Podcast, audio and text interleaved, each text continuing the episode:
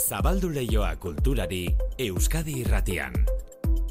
Manu etxe sartu arratsaldeon. Berdin ino. Gabon kantak entzuteko aukera izango dugu gaur ezta? Zalantzari gabe. Kontzertuak eta emanaldiek horretarako itzakia jarriko digute. Bai, erre pasatuko ditugu Gabon giroko kontzertu eta emanaldiak, eta hoien ondoan, bertso emanaldi ugari inigo, bertso saio ugari izaten da garai honetan. Zarautzen, loteria pixkat egokitu den herrian adibidez, kasi tradizioa klasikoa bihurtu da kopla txapelketa. Klasiko esan dugu, amabos garren aldiz egingo dutelako, zarauzko gaztetxean egiten dute, kopla txapelketa, gaueko amarretatik aurrera koplatan hariko dira, Oiana Arana, Aner Peritz, Alaia Martin eta Ekine Zapiain.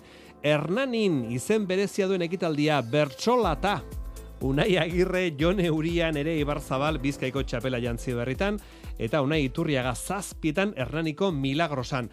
Eta eran dion bertso jira Beñaut, Beñat Gaztelumendi eta Paule Isiar Loizaga bersolariak algortako bertso eskolak antolatuta.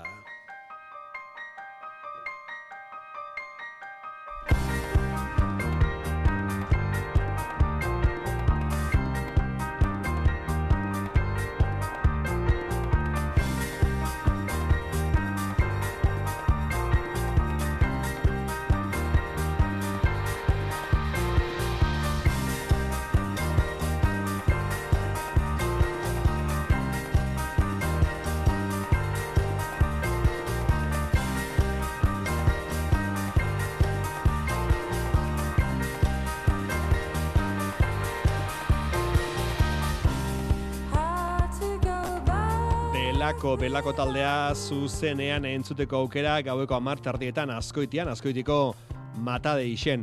Eta aspaldian antzerki ikustera joan espazarete animatu. Patxo Telleriaren eta Mikel Martinezen kortxoaren dilema getxoko musike barrin. Lehen bertsoengatik aipatu dugun Hernanin, baginaren bakarrizketak biteri kulturretxean, Iruñean gaur gaiarre antzokian hobe isilik antzeslana, Itziar Ituño eta Ramon Agirre eskenatokian. Etxeko txikien entzat, Barakaldo antzokian ez gara jei txiko ikuskizuna, Pirritx, Porrotx eta Marin Mototxen eskutik. Hauek adibide batzu besterik ez dira, gehiago ere izango dituzu zuen herrian auzoan begiratu eta arrimatu azaldu. Egunotan, beti-betiko gabon kantak entzuten hasi gara, baina gabon kantu berriak ere bai.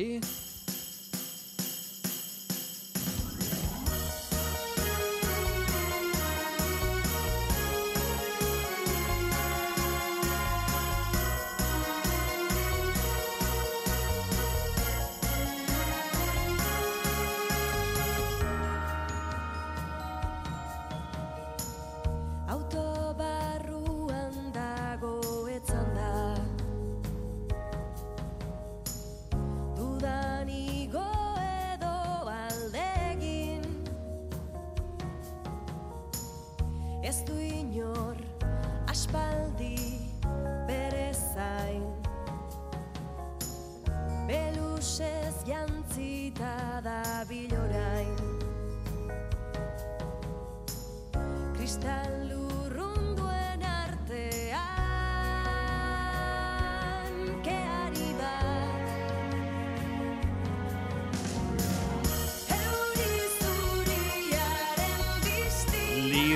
Lide Hernando Abeslari, Lier eta Bele proiektuetakoa Gabon gaua izeneko kantu berria da Gabon kanta, e, letra itziar ugarte irizarek egin du, eta musika berriz Joserra Senperenak sortua da.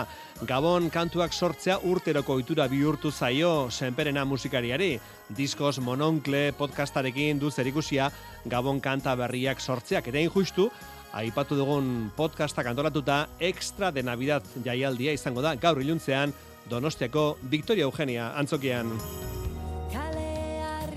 Ba, hauxe da gaurko saioa, gaurko kultur lehioa abiatzeko unea, ezertan hasi aurretik eta kultur lehioa egiten dugun Mailu Odriozola, Ainoa Agirre, Itziar Lumbrera, Soier Narbaiza, Iker Zabala, Ester Murelaga, Juan Ramon Martiarena, Andoni Lizeaga, Galder Perez, Xabi Iraola eta Jose Alkainen izenean, eta nire izenean, zorionak denoi, eta segi gurekin kulturaz gozatzen.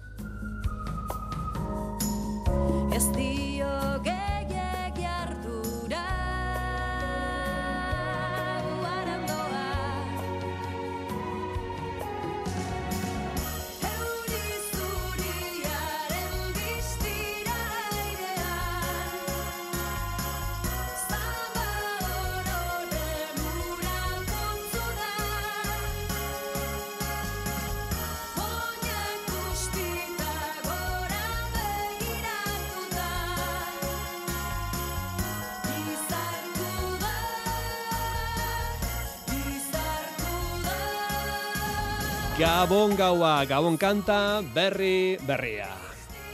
Euskadi irratian kultur leioa. Manu Etxezortu. Musika emanaldi eta kantaldi ugari, Gabonak iritsi aurreko egunotan, gurekin da eragillo kabez batzako Javier Oiartzun, Javier Kaixo Arratsaldeon.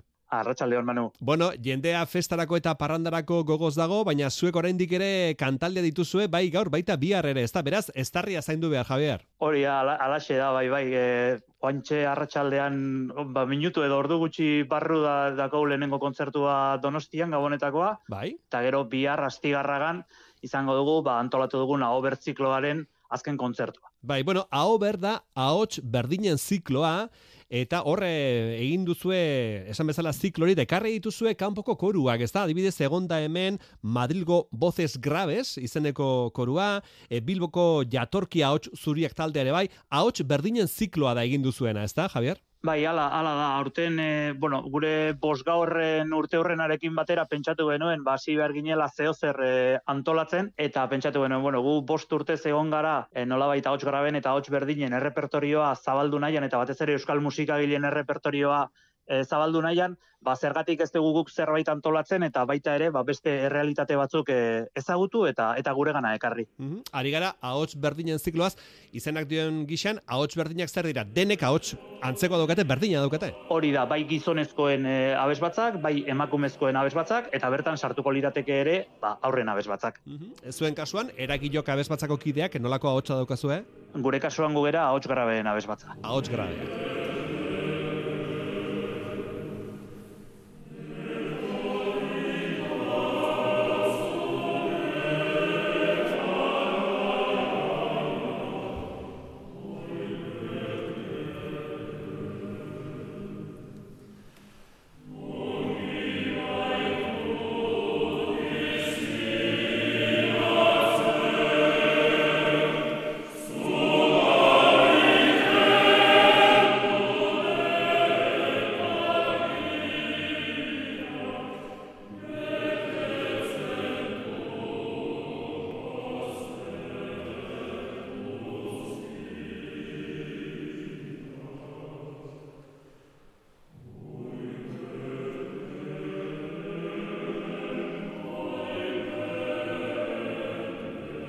Bere ala segiko dugu eragilok abezbatzako Javier Oiartzunekin izketan, gaur donostiako antigua auzoan eta bihar astigarragan hariko direlako. Baina aurrez, errepasa ditzagun beste kontu eta proposamen batzuk.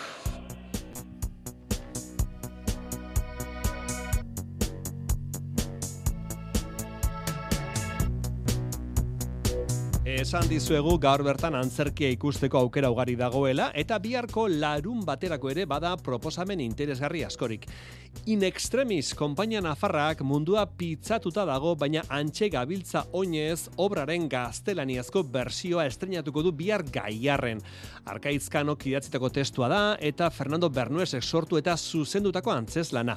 Ama galdu ondoren, aitarekin eta bizitzarekin lotura berreskuratzeko literatura giltzarri duen eskatu baten istorioa kontatuko digute. Proiektua lau hizkuntzatan ekoitzi da eta orain gaztelaniazko bersioa dakarte in extremis taldekoek. Itzordua, bihar, arratsaldeko seietan itziar lumbrerasek informazioa iruñatik.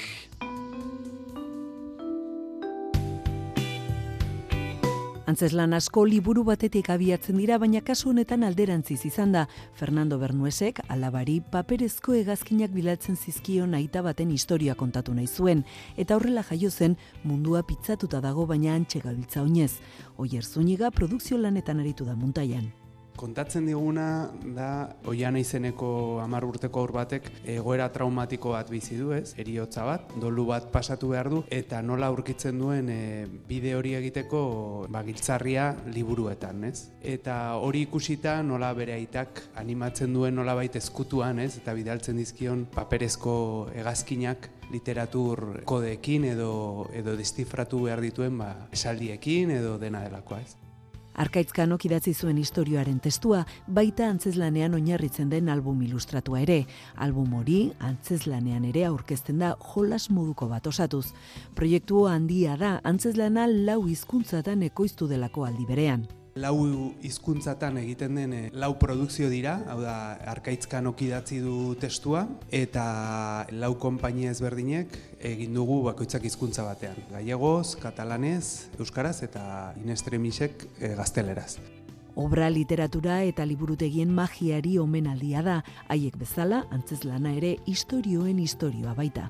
Bidai hori ikusiko dugu literaturaren bidez, ez? Hainbat titulo ezagunen bidez, mobidik edo munduari bira laro egunetan edo dena delakoa, baina gero beste hainbat deskubrimendu egingo dizkigute pertsonaiek, ez? Ez bakarrik aurren literatura, baizik eta literatura unibertsalaren jakinduriaren bidez, ba, nola argitzen den e, bide hori, ez? Leire Ruiz, Txori eta Iratxe Garzia hori dira aita, alaba eta liburuzainaren paperak ezur mamitzen dituzten aktoreak. Mundua pitzatuta dago, baina antxe gabiltza oinez, in extremis teatroren obra berria da. Eta bihar gaztrerazko bersioa ikusteko eta entzuteko modua arratsaldeko seietan iruñeko gaiarre antzokian. Hip hopa! Jende asko pentsatuko du oso estilo berria dela, ba, berrogeita mar urte baditu, hip hopak aurten bete ditu.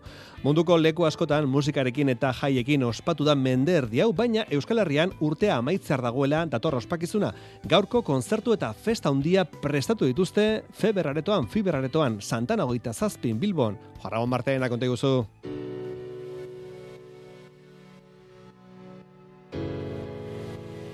Hip hoparen jaiotzaren data ofiziala mila bederatzerion da irurogeita amairugarren urteko abuztuaren amaikada.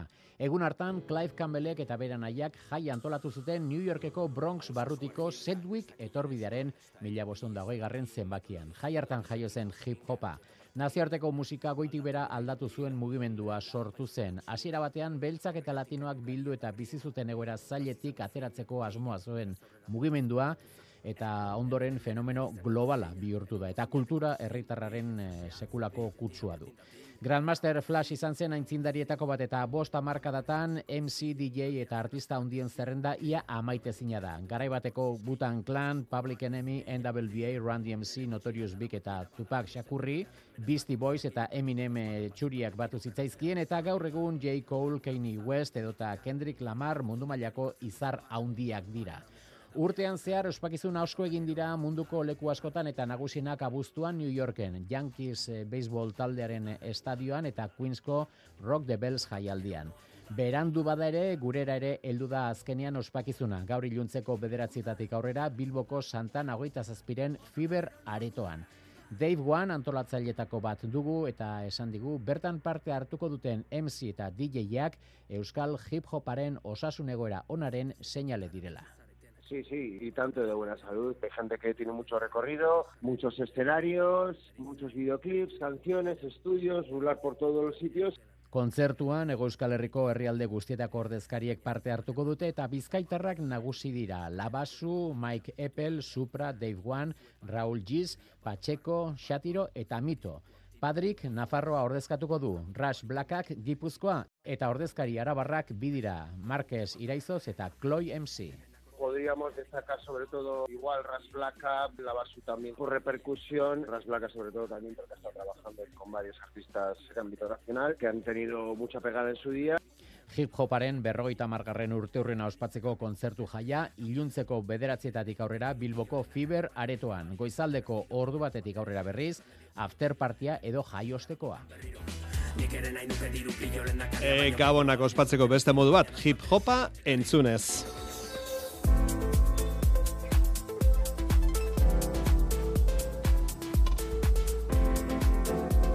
Euskadi irratian, kultur leioa.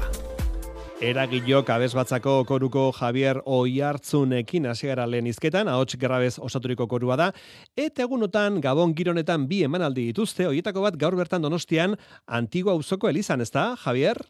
Hala da, bai. Bai, eta bi arratsaldean berriz, Astiagaragako parrokian? Hori da, gaur zortzietan eta bihar arratsaldeko zazpietan. Bueno, eta bai gaur, baita bihar ere, ondoan izango dituzue Matias Sagrera, organu jotzailea, eta Oiaso Ari Boskotea, ezta? Itzei guzu pixkat Matias Sagrerari buruz eta Oiaso Ari Boskoteaz. Bai, bueno, bi kontzertu hauek ba, nahi genuen pixkat berezia gizatea, orduan, ba, ondo, ez, eh, inguratu nahi izan dugu, eta, bueno, gurekin izango du Matias, bera, e, berez e, organista e, Argentinak, e, Argentinatik etorria, Argentinan jaiozan, baina hemen egin zituen goimailako ikasketak e, organoan, eta, bueno, berarekin lehenengo esperientzia izan genuen martxoan, oso esperientzia ona, Mm. eta beraz, ba, errepikatu nahi izan dugu berriro ere e, berarekin, eta gero bestalde, oiaso boskotea da, oiaso kamerataren, e, bueno, ba, boskidez osatutako arizko, arizko taldea, beraiek ere, bueno, ba, badute ibilbide luzea, gure kasuan lehenengo aldia izango da, e, berareki, e, beraiekin arituko garena,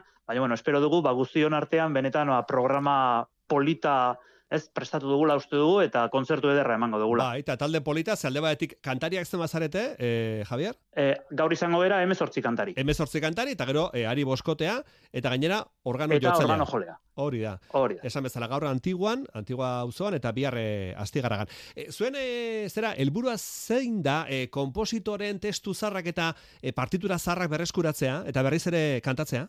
Bueno, hor, hor saietzen ari gara, ez, lan eh, bat egiten, egia da, bueno, ba, baditugula gure repertorioan, ba, ez danok ezagutzen ditugun eh, klasiko hondiak eta oraindik asko ematen diren, ez, Euskal Egileen obrak, ba, ez dakit nola esan, goizeko izarra, iluna barra, boga boga eta horrelakoak, baino badaude, eta batez ere azken aldian, ez da, ba, are gutxiago kantatu izan diren eh, obrak, ba, alde batetik, ba, hauts eh, graben abez batzak, ba, ez lehen bezain eh, ugariak, eta bestalde baita ere, ba, beste repertorio batzuetara, e, jotzen dutelako askotan e, abez batzek, eta gure kasuan, ba, guk, ez, e, gure ibilbideari ekin genionean duela bost urte, ba, jomuga bezala bai jarri genuen errepertorio hori indartzen saiatzea. Mhm. Eta, bueno, alaxi ibili gera azkenengo bost urtetan, ba, gutxi gora bera kontuan hartzeko, ba, egun bat obra eman ditugu. Ba, eta ze kompositore ekarri dituzue berriz ere plazara, nola esateko, Javier?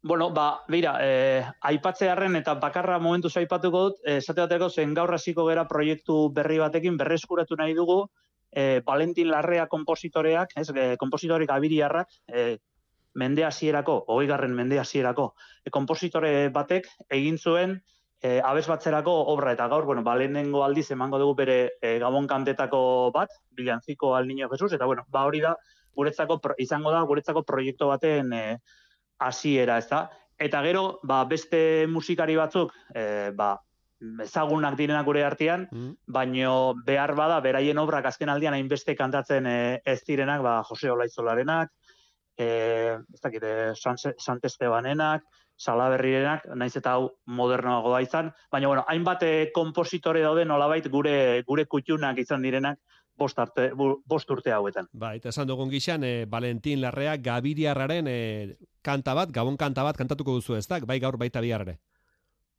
Hori da, bai, hori horrekin ba, jarriko diogu abia puntua, ba, bere obra, edo abez batzerako obra berreskuratzeko proiektuari. Bai, bueno, ba, hortxe dago gonbidapena egina, e, konzertu betara joateko. E, koruak entzutera gazte jendea joaten da, animatzen da, Javier? Bueno, guk, guk nahi baino gutxiago egia Eh. esan, ez da? E, orokorrean egia da, ba, publikoari kostatzen, kostatzen zaiola batzuetan kontzertuetara gerturatzea, edo juten dala, ba, emanaldi jakin batzuetara, eta, bueno, ba, batzuetan, ez, e, gero etxean geratzen dela beste emanaldi batzuetan, Baina, bueno, gu, gu saiatzen gara, saiatzen gara ere beste emanaldi mota batzuk egiten, ba, Mm. kaleko emanaldiak, beste motako publiko batzuk ere gerturatzeko, eta jendeak musika zuzenean ikusten duenean gero eskertzen du, ez? Eta eta gustora egoten da. Beraz, ba, konbita luzatu, animatu daitezela, Hori da. egualdia egia esan barrurako hobeto dago kanporako baino, beraz, bi aukera dituzte, gu entzuteko. Hori da, gaur e, Antigua Elizan Donostian e, arratsaldean eta bihar Astigarragako Elizan. Gauza bat, bada beste kontu bat azken aldian desente entzuten ari garena, erreleboa falta dela, gazte jendea berriz ere gazteen puntura bueltatuta, erreleboa falta dela koruetarako, kezkatzen zaituzte horrek etorkizuna, Javier? Egia, egia esan bai, e, nahiko nabaria da eta esate baterako e, gizonezkoen kasuan are gehiago, ez da? Mhm. Emakumezkoen ahotsetan ikusten ditugu e, emakume gazteak, neska gazteak askoz ere gehiago aritzen direla mutilak, mutilak baino, ez? Ematen du mutilek ba, beste joera batzuk edo beste bide batzuk hartzen dituztela eta nik uste gauza orokorra dela, ez da kezka hau ba horten entzun diogu hainbat eh, zuzendariri, hainbat eh, abez batzetan dabilen eh, jendeari berdina esaten eta ba errotik eta oinarritik sustatu behar dela berriro ere kanturako zaletasuna. Ba, ize pensa ez, pasaden astean ez dakit notizia entzungo zenuen, koru bat, e, aurre eta gaztetxoen koru bat, e, Gernikan urte askoan aritu dena, gaudeamus korua, bukatu egingo da, ze zuzendera jubilatu egingo da, baina jubilazioaz aparte ikusi du, ba, gaur egungo neskamutilei gaztetxoei kosta egiten zaiela, korura arrimatzea, ibili da urte asko antira eta tira, eta azkena manekatu da, eta ikusi du, ez dagoela jarraipenik, eta, bueno, ba, referentziazko koru bat izan dena, ba, ba bukatu egingo da, ez, gaudea moskorua. Beraz, bueno, hortxe badago, ez, argi gorritxoa piztuta, ez, kezka, kezka puntu hori, Javier. eta badaukagu lana, lana egitea benetan nahi baldin badugu, ez, askotan esan dugun bezala Euskal Herria herri kantaria izatea. Hori da, hori da, hori da. Gabonetan badukazu etxean, e, afal ondoren eta bazkaltzeko eta bazkari ondoren kantatzeko iturarik? Bai, bai, guk eh, etxean ohitura hori ederki mantendu dugu, eta nik uste dugu oraindik etxe batzuetan ere mantentzen dela, eta dela. ea lortzen dugun gehiagotara zabaltzea. Bueno, eragilok eh, ahots graben eh, korua da, eta esan bezala bi emanaldi izango dituzte gaur donosten eta bier astigaragan. Javier Oiartzun, eskarek asko, ego berrion. Eskerrik asko zuei, egu berrion eta egu berrion entzule guztiei.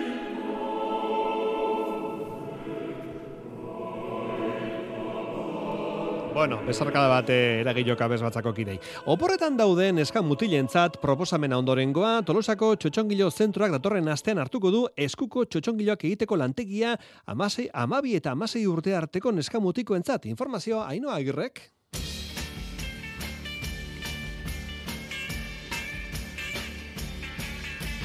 Moi, je construis des marionnettes. Topikek programazio berezia iragarri du gabonetako oporretarako eta aurreko urteetan bezala urten ere txotxongiloak egiteko lantegi antolatu du abenduko azken egunotarako. Aurreko urtetan ez bezala ordea, aurten ez dute umeentzat prestatu baizik da nerabeentzat, amabi eta amasei urte bitarteko neskamutikoentzat, DBH-ko ikaslentzat alegia. Tailerra, Izaro Lanok eta Asier Pagolak gidatuko dute. En, hemen tailerren ingo genukena da eskularruzko txotxongilo bat. Da, pulitxinela teknika erabiliz, dela Italia, italiatiken etortzen dan eskularruzko txotxongilo bat, neko tradizionala da, eta oso oso. Eta hasieran hasiko ginateke, ba, bueno, ba, oialakin, egurrakin, eta, bueno, material ezberdinekin txotxongiloa sortzen. Eta gero, bigarren da hirugarrena behin sortuta, izango litzateke improvisazio eta antzerki jolasak, eta antzerki txiki txiki batekin bukatu. Pagolak zioskunez, txotxongilo tailer honetan jolaserako eta improvisaziorako tarte izango da, taldi berean artisautza teknikak eta eskulanetarako abilezian garatzeko beta. Gauz gehienak ja prestatuta daude. En, josten igual agel ikasiko dute, igual botoi pare bat, gauza txikik igual, ba, ez da beharrezkoa, baino balin bakite, ba, asko beto. Gero bai, burua egiteko, ba, ikurrota dena, ja, zati asko ja prest izango dute. Azkene bai, sorkuntza asko ez duzatzeko. Gero, azkenen politia izaten da, sortutakoarekin, ba, jolasteko ez da, zantzerki egiteko. Eskuko txotxongiloak egiteko tailerraz ezik bisita antzestuak hartuko ditu topikek gabonetako oporraldian eta gogora dezagun otsaiera bitarte izango dela ikusgai bertan John Blundell txotxongilolari Britainiarraren lanez osatutako erakusketa. E, txotxongiloak egiten ikasteko lantegia, e, Tolosako txotxongilo zentroan, amabi eta amasei urtarteko neska mutilentzat, no, norbaiti interesatzen bali mazaio, izan emateko elbidea hause da, pedagogia abildua zittolosa.com. Iker Zabalarekin zinea saritzeko momentua segidan. There's color everywhere. What's this? There's white things in the air. What's this? I can't believe my eyes. I must be dreaming. Wake up, Jack. This isn't fair.